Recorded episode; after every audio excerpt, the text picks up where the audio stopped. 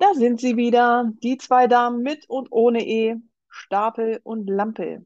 Wir sprechen über Marketing, Sales, Conversion und richtig dreckigen Sales sowie über kleine Sternstunden des Verkaufs beziehungsweise des Marketings. Hallo, Frau Lampe.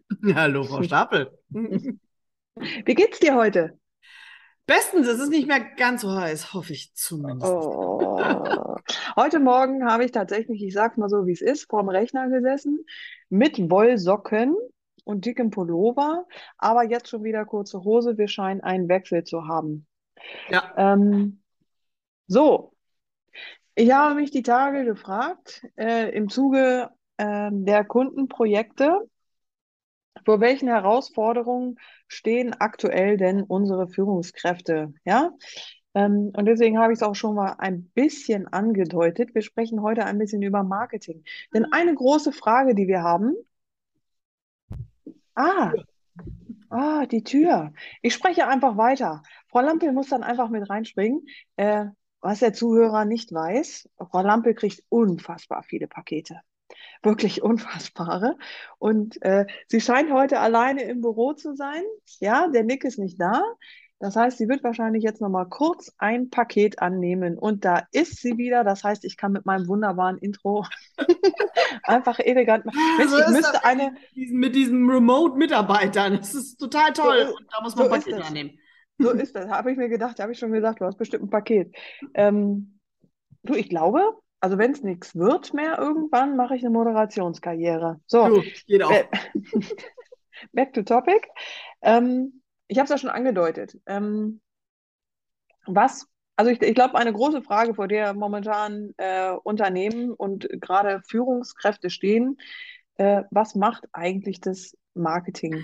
Und ich würde gerne eine, eine Brücke zu einer Datenjourney schlagen wollen, aber das machen wir ja wahrscheinlich äh, gen Ende. Aber zunächst einmal, ähm, genau, ist, ist glaube ich, eine große Frage, dass, dass niemand von den Entscheidern tatsächlich so richtig weiß, was das Marketing eigentlich macht. Und mit richtig Wissen meine ich ähm, natürlich harte Fakten. Ja, also was machen sie, warum? wie und was kommt am Ende dabei raus. Das ist, glaube ich, momentan eine riesige Herausforderung. Ich habe ein bisschen darüber vor, im Vorhinein etwas herumphilosophiert in meinem Kopf. Und ich würde dir meine Hypothese gerne mal vorstellen. Stellen Sie mal deine Hypothese vor. Ähm, ich bin jetzt hier mal der, die CEO und präsentieren Sie. also meine Hypothese ist, also ich, ich habe mich gefragt, wie, wie kann sowas äh, passieren? Denn tatsächlich ist, zumindest aus unserer Brille natürlich, Marketing natürlich ein relevanter Umsatztreiber, ein, ein, ein wichtiger Faktor im Bereich Umsatzgenerierung. Wie kann man da tatsächlich nicht Bescheid drüber wissen? Ähm, ich habe eine mögliche Erklärung, die ich heute mitgebracht habe. Und zwar, die Welt ist online gegangen, die Unternehmen mussten irgendwie online gehen. Haben wir schon drüber gesprochen. Sales hat da irgendwie so ein bisschen gepennt aus meiner Sicht. Ähm, tatsächlich das Marketing nicht. Und ähm, was Marketing kann, ist natürlich Marketing. Das heißt, sie haben sich an der Stelle extrem gut verkauft, haben auch einen guten Job gemacht, finde ich, ähm, und haben so ein bisschen auch dieses Ding äh, verkauft, finde ich. Ähm, so, wir sind die Experten, wir haben die Lösung für online, lass uns mal machen. So, ne?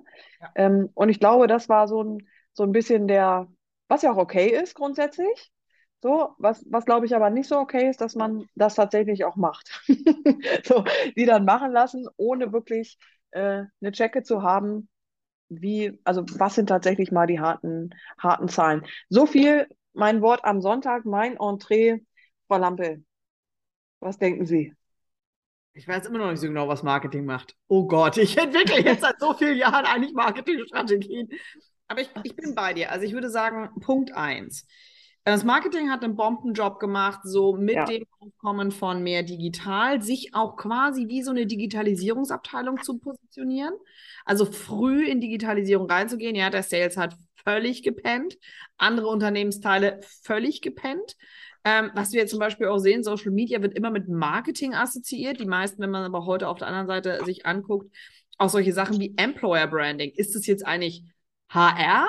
Ist, oh, ist es jetzt irgendwie die Seite oder ist es Marketing? Also Marketing hat sich sicherlich sehr, sehr cool, auch aus ihrer natürlichen Marketing-Welt äh, äh heraus, extrem gut positioniert ähm, für alles, was quasi rund ums Thema digital ist. Und da fängt, glaube ich, schon der erste Punkt an. Je nachdem, welches Unternehmen wir uns angucken, dann sind die vielleicht nicht so digital affin auf ihrer gewesen oder wir sind immer noch, wir sind ja hier so äh, eher auf den hinteren Listenplätzen der Digitalisierung. Ähm, das wissen wir ja auch alle. Also äh, Deutschland steht ja jetzt noch nicht bei der Digitalisierung ganz in erster Reihe, sondern eher meistens so ganz weit hinten. Das heißt, wir haben auch irgendwie so das Marketing assoziiert mit Digitalisierungsfähigkeiten. Auf der anderen Seite ist das jetzt jetzt nun nicht die Hauptaufgabe des Marketings. Das heißt, wir haben da so eine technisch Digitalisierungsmissverständnis. Und ähm, wenn wir so auf der anderen Seite, und das sehe ich auch bei meinen Führungskräften immer so stärker, so, ja, aber jetzt liefert dann doch mal Zahlen, Daten, Fakten, was ihr wirklich an Relevanz habt. Denn was auf der anderen Seite der Finanzvorstand oder der CFO sicherlich liefern kann, ist, wie teuer Marketing ist. Also sei es, wie ja. Mitarbeiter wir haben, Ads Budget und Co. Tools, Tools, Marketing will immer wahnsinnig gerne viele Tools haben. Ähm, das heißt, was wir ausrechnen können, extrem simpel was jeder, jeder Buchhalter, jeder Finanzvorstand, wie auch immer das bei euch im Unternehmen macht, relativ flott einfach ausrechnen kann, ist die Kostenstelle Marketing. Und dann passiert das, wo es jetzt recht interessant wird, weil Marketing keine sauberen Zahlen, Daten, Fakten liefern kann, was sie wirklich leisten, weil sie dann, mhm. und das erlebe ich ja dann auch immer wieder, und da bin ich, um ehrlich zu sein, schlimmer als jeder CEO, ähm, habe ich dann immer bekommen, ja, wir haben ja so und so viel irgendwie Klicks, Reach, Likes, Reichweiten und Leads generiert. Und meine Frage ist ja, was heißt das jetzt in Kunden? Was heißt das jetzt in Kohle auf dem Konto? Und da ist Marketing grundsätzlich blank as hell. Also ihr Anteil, den sie leisten am Gesamtumsatz, den sie ja haben müssten, weil ansonsten hätten sie generell keine Daseinsberechtigung, der wird schlecht nachzuweisen. Und damit bewegen wir uns natürlich in eine Welt hinein, wo wir trotz alledem immer bis zu bestimmten Zahlen, Daten, Fakten getrieben sind. Dass alle so ein bisschen da sitzen, was macht Marketing? Und dann ist es halt wirklich auch nochmal so eine Frage, was genau tun die jetzt eigentlich den ganzen Tag? Schöne Bildchen machen? Also auch dieses Nachvollziehbarkeit von den Tätigkeiten ist sicher eine Herausforderung. Wir haben im letzten äh, Podcast da auch schon drüber gesprochen, als ums Thema Kaltakquise ging. Ähm, auch hier zeigt es sich wieder. Ne? Also die Orchestrierung haben wir das genannt, ja. Also wenn du keinen Dirigenten hast, natürlich macht dann so eine Abteilung wie Marketing ähm, erstmal was, was kostet die Welt. Ne? Wir, wir, machen, wir machen das jetzt alles schön. Wir sind jetzt irgendwie in der Bling-Bling-Online-Welt, ja. Ähm, aber wenn dort einfach keiner ist, der sagt, pass mal auf, irgendwie zahlt es hinten bei den Leads nicht ein. Und das muss man ja auch mal ganz klar sagen. Wir haben aktuell die Herausforderung, A, überhaupt Leads zu generieren und das nächste natürlich, dass sie überhaupt eine Relevanz für den Sales bekommen. Ja, ähm, von daher müssen wir wissen, was Marketing macht, beziehungsweise Marketing muss wissen, was es machen soll. Also genau. was macht einen relevanten Kunden tatsächlich aus? Und das finde ich tatsächlich ein bisschen schwierig. Ähm, also man muss doch, also man kann sich doch nicht in seinem kleinen Kämmerlein hinsetzen und sagen, okay, wir überlegen uns jetzt mal, so wie wir es gerne hätten, so. Ähm, aber tatsächlich wird es auch gemacht. Und ja. ich erlebe auch, dass Marketing ähm, mittlerweile so ein bisschen als Business Development ja. ähm, gesehen wurde, was natürlich absolut schwierig ist, weil Marketing, gerade das Online-Marketing, muss man mal sagen, hat ja nicht in einem Unternehmen ähm, die, die Vernetzbarkeit mit sämtlichen Abteilungen, ja, dass, das, da, dass sie ein Unternehmen steuern können. Also, ja, und, und, während es total spannend ist, dass ab einer bestimmten Größenordnung gibt es in jedem Unternehmen folgenden Punkt, das sogenannte Vertriebscontrolling. ja. Und wenn ich dann frage, gut, und jetzt hätte ich den Report des, also Vertriebscontrolling haben irgendwann alle fast eingeführt. Ja, ja völlig also, normal. Und wenn du fragst, okay, dann schick mir nochmal das Marketing-Controlling, bitte was? Also, da fängt es ja schon an, wo man sich sagt, so, hm, aber ihr gebt doch viel mehr Ads-Budget aus, als was mich meine Sales-Leute eventuell. Hm? Also, da fängt also das finde ich immer so ein bisschen, wo ich mich echt so frage, so, okay, hat da mal wieder jemand nicht zu Ende gedacht? Wir führen Vertriebscontrolling ein. Und ist wirklich notwendig. Vertriebscontrolling ist ein essentielles Ding im Sales. Aber wir haben kein Marketing-Controlling? Holt mich jetzt nochmal jemand ab. Wir haben 2022, vielleicht hört es auch was in 2023, aber da wird der Anteil der Firmen, die ein Marketing-Controlling haben, nicht größer geworden sein. Ja, absolut. Ähm, ich habe vor ein paar Tagen habe ich mit einem gemeinsamen Bekannten von uns gesprochen, der ja auch im, ähm, im größeren ähm, Mittelstand unterwegs ist. Ähm, und der erzählte so ein bisschen von den Herausforderungen. Und da ging es genau auch um das. Ne? Und ich habe gedacht, krass, ich habe irgendwie das, ähm, ich habe 2018 ja so einen kleinen Break gemacht, mhm. ne, was die, was die Beratertätigkeit anging und habe dann gedacht, krass, es hat sich nichts geändert. Seit 2018, also davor ja auch schon, aber 2018 bin ich aus dem Kontext so ein bisschen raus. Es hat sich nichts geändert. Das muss man auch erstmal hinkriegen. So. Das ist so krass und das ist das, was ich auch bei den Unternehmen sehe, wenn ich mir so angucke, wenn, wenn wir denn da mal Daten haben und ich mir Historien angucken kann, dann sehe ich den Anteil, den Marketing, insbesondere in der Phase, sagen wir mal so, ja, so ungefähr 2010 starten bis rein 2016 wirklich geleistet hat, mit so einem Überschwang nach 2018.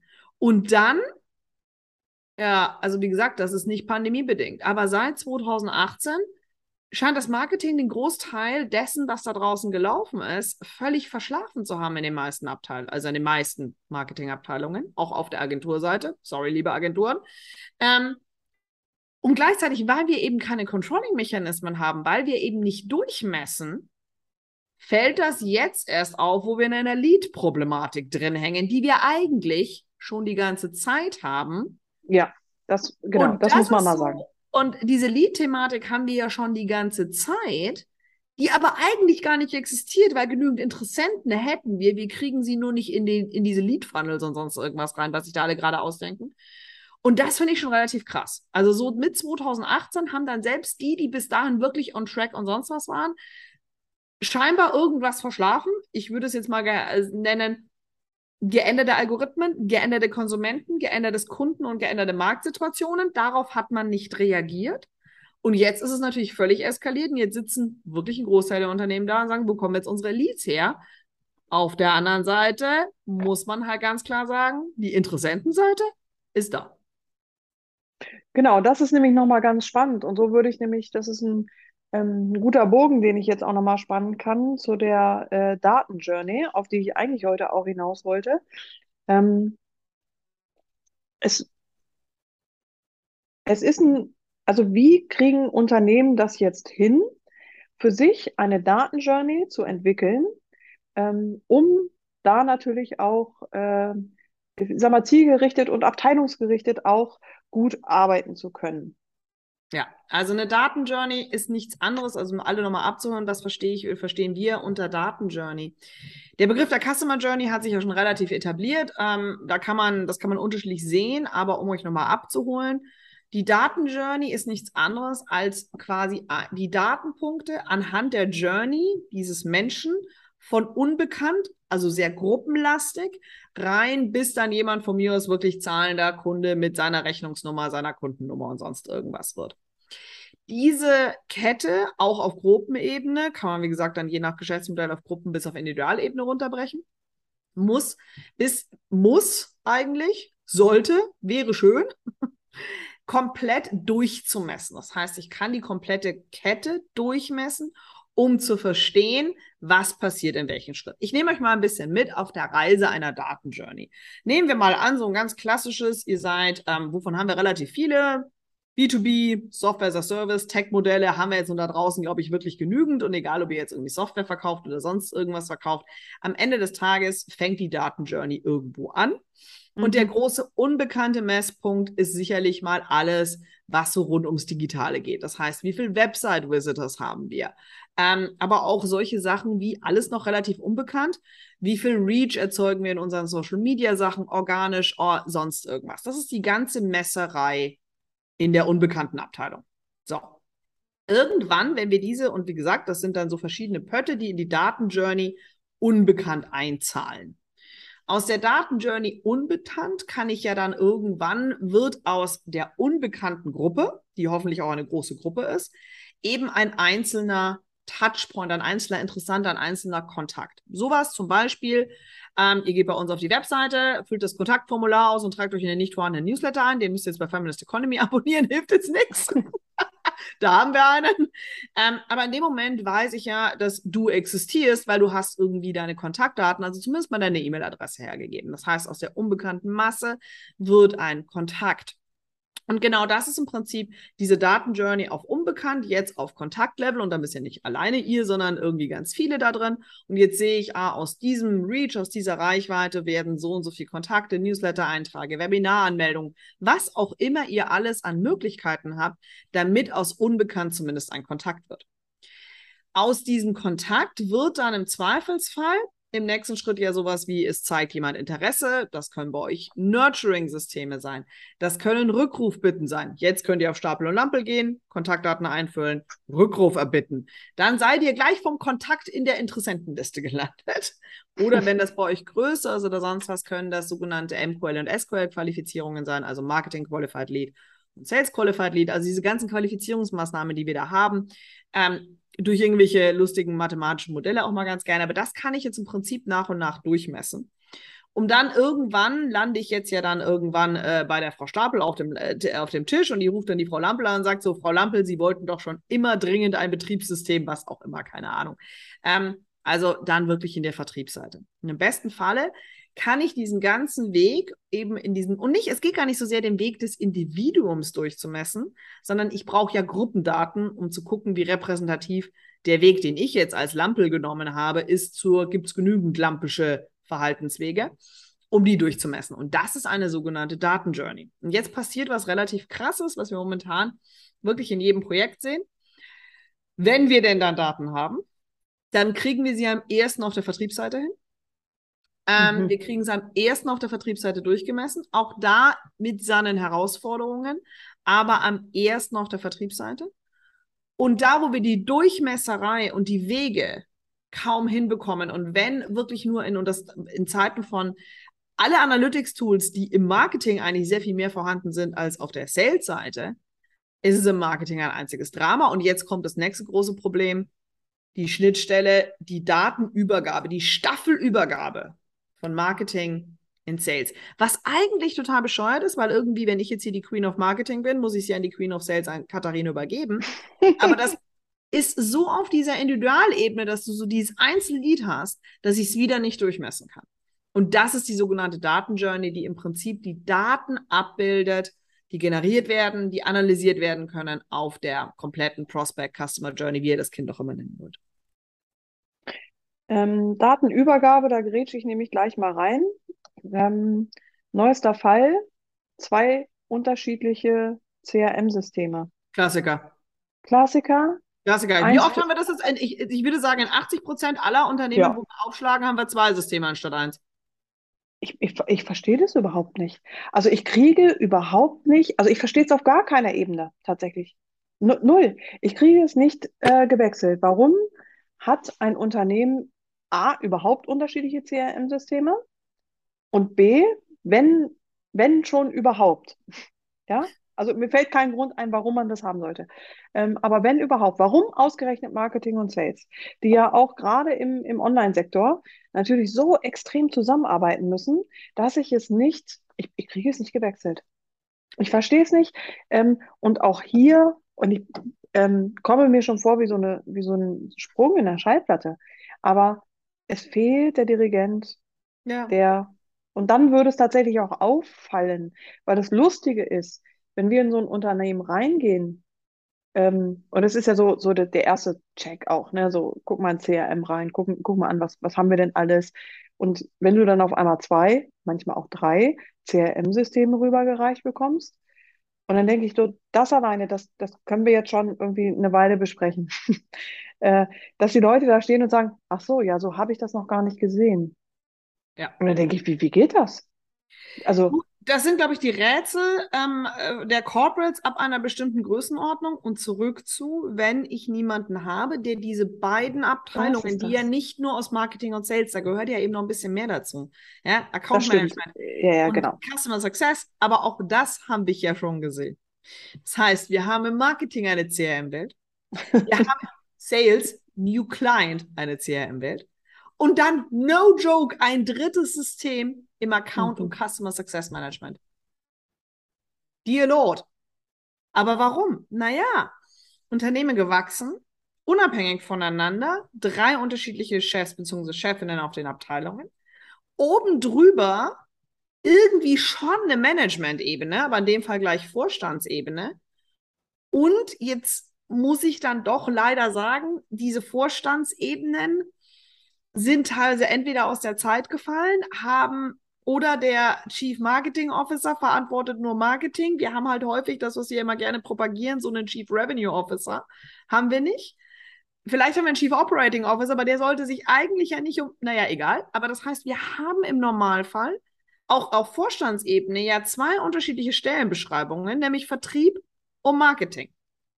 So, und wenn jetzt nicht aufgrund menschlicher Zufälle die zwei Menschen echt gut miteinander klarkommen, dann hast du richtig Geburtstag. Das ist das. Ja. Ähm, und da will ich gleich mal reingrätschen, weil das ist auch etwas, was, was krass oft zu sehen ist, dass ähm, wenn zum Beispiel in die Jahresplanung gegangen wird, ja. ne? also so, so was sind die Ziele fürs kommende Jahr, dann bin ich immer wieder überrascht, wie sehr die Ziele doch im, in der eigenen Abteilung gemacht werden, mhm. unabhängig von den anderen. Ähm, und ich habe jetzt gerade einen Fall, da haben wir, puh, jetzt müsste ich lügen, ich glaube sechs oder sieben Abteilungen aktuell an einem Tisch sitzen die nach, ich weiß nicht, nach 20 Jahren das erste Mal mit mir zusammen ihre Ziele miteinander abgleichen und feststellen, ach, das kann ja gar nicht stimmen. Das, das kann ja gar nicht passen. Also wenn du das machst, das geht nicht. Du kommst da nicht hin, weil ich nicht das hinkriege und so weiter. Also völlig, völlig Banane. Und wo, ähm, was aber tatsächlich unterstützt wird. Das heißt, es wird tatsächlich unterstützt, so jeder reicht mir jetzt mal seine Ziele ein fürs mhm. kommende Jahr, ja, dann äh, verwursten wir das gleich mit der Budgetierung. Also wir fördern ja, oder es, was heißt wir? Es wird ja die, die Silo-Denke so arg noch gefördert, dass ich nicht nur so weit gehe, wir haben da ein Controlling-Problem, sondern wir haben tatsächlich auch durchweg Probleme im Prozessmanagement, durch und durch. Komplett. Komplett. Und das ist komplett definitiv. Ich meine, du hast entweder genau sowas, ja, die einen kommunizieren nicht mit dem anderen, oder äh, für, ähm, ähm, wirklich klassischerweise Controlling, also die Buchhaltung macht die Planung fertig, gibt es an die Fachabteilungen durch. Und wenn die Fachabteilung sagt, aber das kriegen wir gar nicht hin, ja, dann stellt, dann mach doch einfach irgendwas. Ähm, was? Was soll ich jetzt genau tun? Ja, aber das ist auch diese Hilflosigkeit, ja. ja. Also was, was soll Buchhaltung auch machen? So tatsächlich. Ne? Also da braucht es, und das, das ist, da braucht es einfach diesen Dirigenten, der tatsächlich auch mit sich mit den Leuten an einen Tisch setzt und gemeinschaftlich diese Strategie erarbeitet und guckt, so an welchen Hebeln, an welchen Pötten, wo müssen wir dran? Ja, aber du unterstellst halt auch das, und das ist halt ja das, was wir leider auch ähm, immer wieder sehen. Ansonsten würden sie wahrscheinlich auch nicht bei uns auf dem Schreibtisch landen. Die meisten Strategien werden ja nicht entwickelt, sondern der Praktikant hat versehentlich eine PowerPoint-Folie für die Vorstandspräsentation zusammengesetzt, die durchgewunken worden ist. Können, können wir uns bitte auf Inhalte konzentrieren? Können wir uns, weißt du, bei PowerPoint, und das weiß die Lampe auch, da drückt sie eine Million Knöpfe, ich, ich kriege die Macke. Wirklich. Also diese, dieses unfassbare Schlacht der PowerPoint-Präsentation, wo es am Ende gar nicht um Inhalt geht, sondern. dass jemand eine PowerPoint gemacht hat.